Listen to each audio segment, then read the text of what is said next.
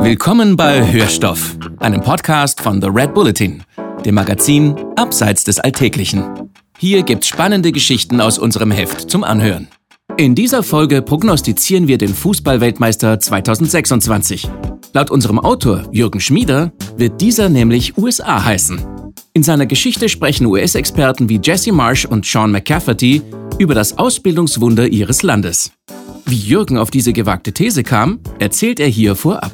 Hallo, mein Name ist Jürgen Schmieder. Ich bin der Autor des Stücks Das Fußball-Startup über Fußball in den USA. I believe that we will win. Das ist der Schlachtruf der amerikanischen Fußballfans, der vor allem von uns Europäern oft belächelt wird, weil es die amerikanische Nationalmannschaft der Männer, ganz im Gegensatz zu den Frauen übrigens, noch nie ins Halbfinale der WM geschafft hat. 2018 waren sie noch nicht mal qualifiziert. Von Win sind sie also doch ein Stückchen weit weg. Als Profi bei Jan Regensburg und als Student an der University of Michigan habe ich die Ausbildung der sportlichen Talente am eigenen Leib verspürt und auch diese Unterschiede gesehen und deshalb gewusst, warum es nicht funktioniert mit dem amerikanischen Fußball. Mittlerweile hat sich das aber geändert. Und das hat sehr viel mit den Jugendakademien von Red Bull, aber auch anderen Vereinen zu tun. Vor allem aber mit dieser Möglichkeit, Talente früh aus den USA nach Europa zu holen und dann bei Red Bull Salzburg, bei Red Bull Leipzig auszubilden und zu fördern. Und aus diesen Talenten, die seit Jahren nach Europa kommen, ist mittlerweile meiner Meinung nach ein Nationalteam entstanden, das tatsächlich die Qualität hat, bei so einer WM zu überzeugen. Und 2026 findet die WM bekanntermaßen in Nordamerika statt.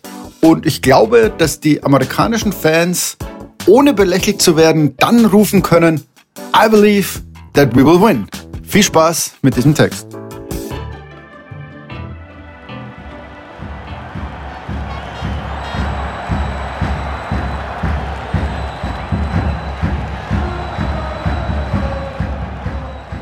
Das Fußball-Startup. Die USA können die Weltmeisterschaft 2026 gewinnen.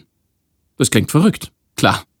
Vor allem, wenn so eine Ansage aus einem Land kommt, das noch nie übers Viertelfinale einer Weltmeisterschaft hinausgekommen ist, dessen Nationalelf die Qualifikation fürs letzte WM-Turnier auf blamable Weise verpasst hat und dessen U23 in der vergangenen Olympia-Quali an Honduras gescheitert ist.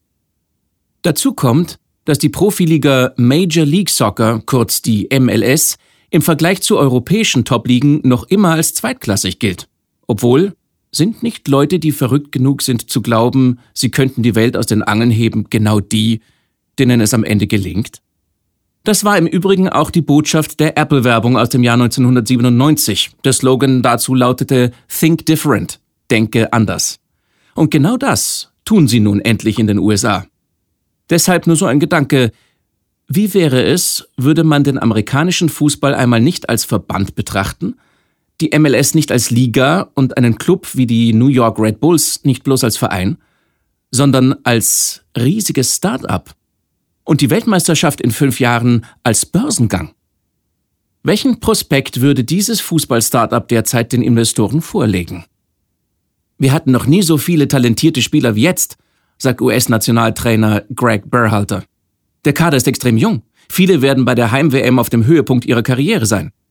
Berhalter redet von Spielern wie Christian Pulisic, Giovanni Reina, Weston McKenney, Brandon Aronson und natürlich spricht er von Tyler Adams. Der 23 Jahre alte Mittelfeldspieler von RB Leipzig ist das beste Beispiel dafür, wie es diesem Fußball-Startup gerade geht. Ich habe mich erst richtig auf Fußball konzentriert, als ich im Alter von zwölf Jahren an der Red Bulls Academy aufgenommen worden bin, sagt Adams. Und diese Beobachtung ist bedeutsamer, als es zunächst scheint. Er stammt aus der Kleinstadt Wappinger, etwa eineinhalb Autostunden nördlich von New York City. Hätte er 15 Jahre früher das Licht der Welt erblickt, dann wäre er heute vielleicht Basketballprofi. Seine zweitliebste Sportart als Kind. Weil so jemand damals ganz einfach nicht für den Fußball entdeckt worden wäre. Die MLS füllte die Kader der Vereine damals mit alternden Stars aus Europa statt mit heimischen Talenten. Das lag daran, dass die Ausbildung junger Sportler in den Vereinigten Staaten völlig anders funktioniert als in Europa.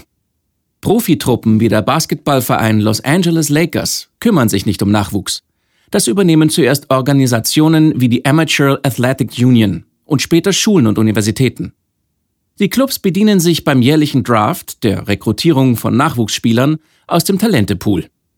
Basketball-Superstar Kobe Bryant etwa, aufgewachsen in Philadelphia, hätte seine Karriere gemäß dem europäischen System bei den Philadelphia 76ers begonnen. In der US-Sportkultur wählten ihn die LA Lakers und gewannen mit ihm fünf Meisterschaften. Das Wachstum, das jedes Startup in der Anfangsphase dringend braucht, war ohne Zweifel da. Derzeit spielen in den USA knapp drei Millionen Kinder zwischen sechs und zwölf Jahren Fußball. Was bis jetzt fehlte, war ein Weg zum gelobten Fußballland zu werden. Das sind immer noch Europa und Südamerika. Auch das ärgerte die Amerikaner. Schließlich sind sie es gewohnt, in allen Sportarten selbstverständlich zu den Besten zu gehören, den besten Ligen eine Heimat zu bieten und damit die bedeutendsten Titel zu vergeben. Interessiert irgendwen die WM in Football oder Baseball? Es war ungeheuerlich, was Vereine wie die New York Red Bulls dafür eine Kultur importiert haben. Doch genau das ist der Grund, warum die Amerikaner bei der Fußball-WM 2026 wettbewerbsfähig sein werden. Es war die perfekte Umgebung, um Fußballprofi zu werden, sagt Tyler Adams über die Red Bulls Academy, die 2005 gegründet wurde, kurz vor der Übernahme des Vereins durch Red Bull. Dass dieses Engagement erst Jahre später Früchte zu tragen beginnt, fügt sich in den Start-up-Gedanken. In der Akademie werden Fußballer ab zwölf Jahren ausgebildet. Sie muss sich nicht hinter der Jugendarbeit großer europäischer Vereine verstecken.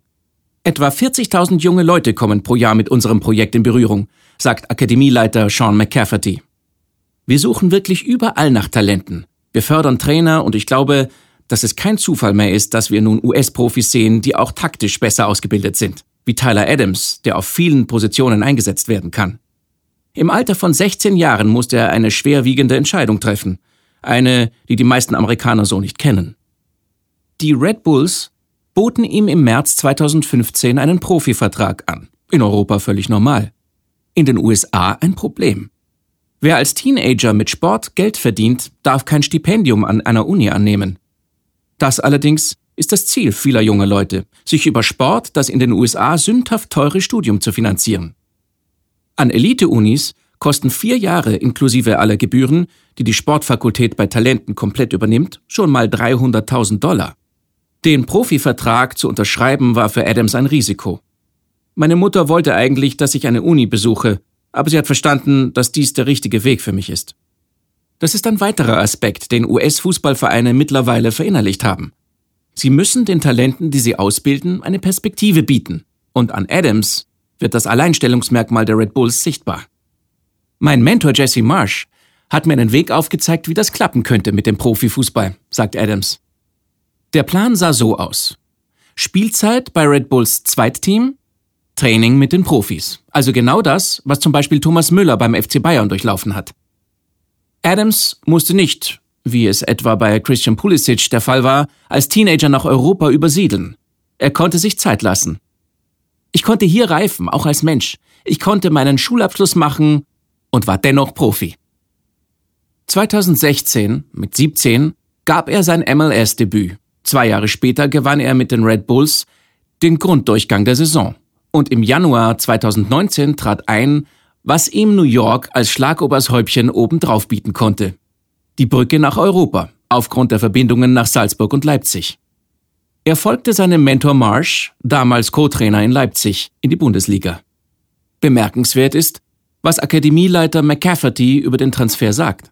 Wir haben von ihm profitiert, er hat von uns profitiert. Und nun profitieren Leipzig und die US-Nationalelf davon. Für uns ist das ein gewaltiger Erfolg. So eine Aussage klingt für einen Europäer, McAfferty ist ihre, völlig normal. In den USA ist so etwas unerhört. Es ist unvorstellbar, dass die Lakers über einen Spieler sagen würden, den haben wir jahrelang gefördert, jetzt rockt er eine andere Liga und hilft dem Dream Team. Gewaltiger Erfolg für uns. Doch genau das mussten die Amerikaner akzeptieren.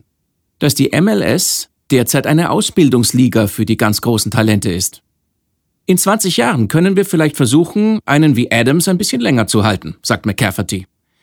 Die Realität der Zeit ist eine andere, aber wir sehen die ersten Früchte unserer Arbeit.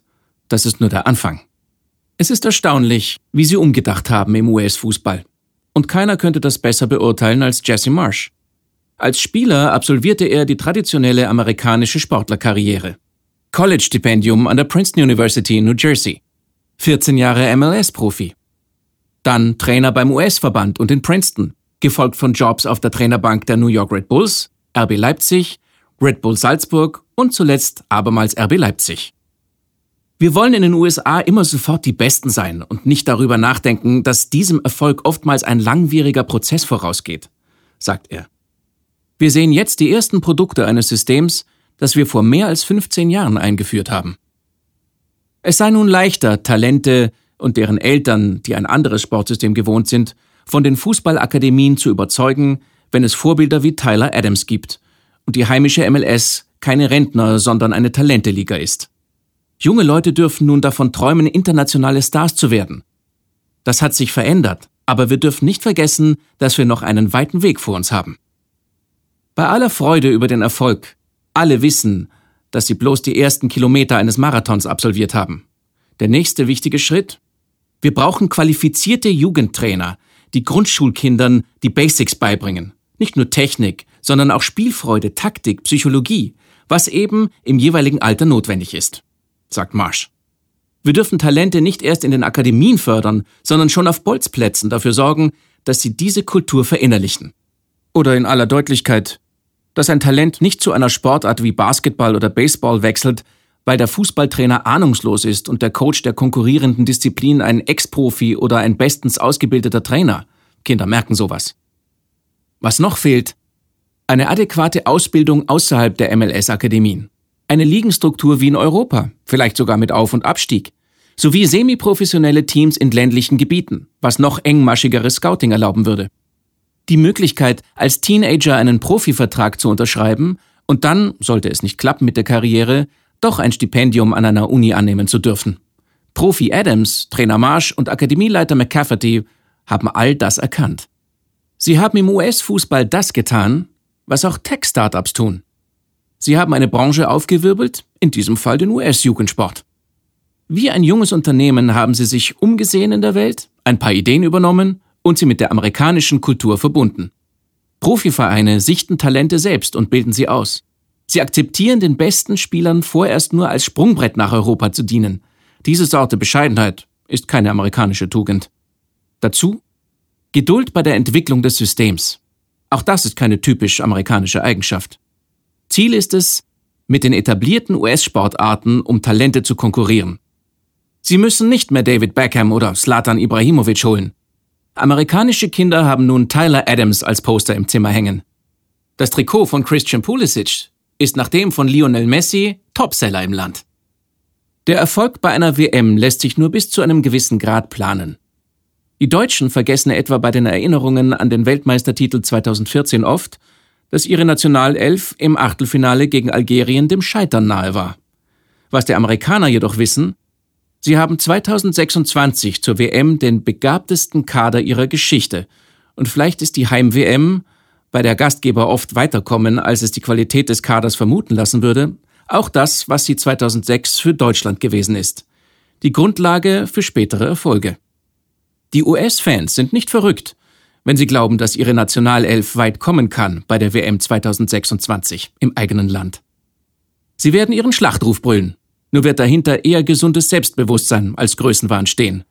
I believe that we will win.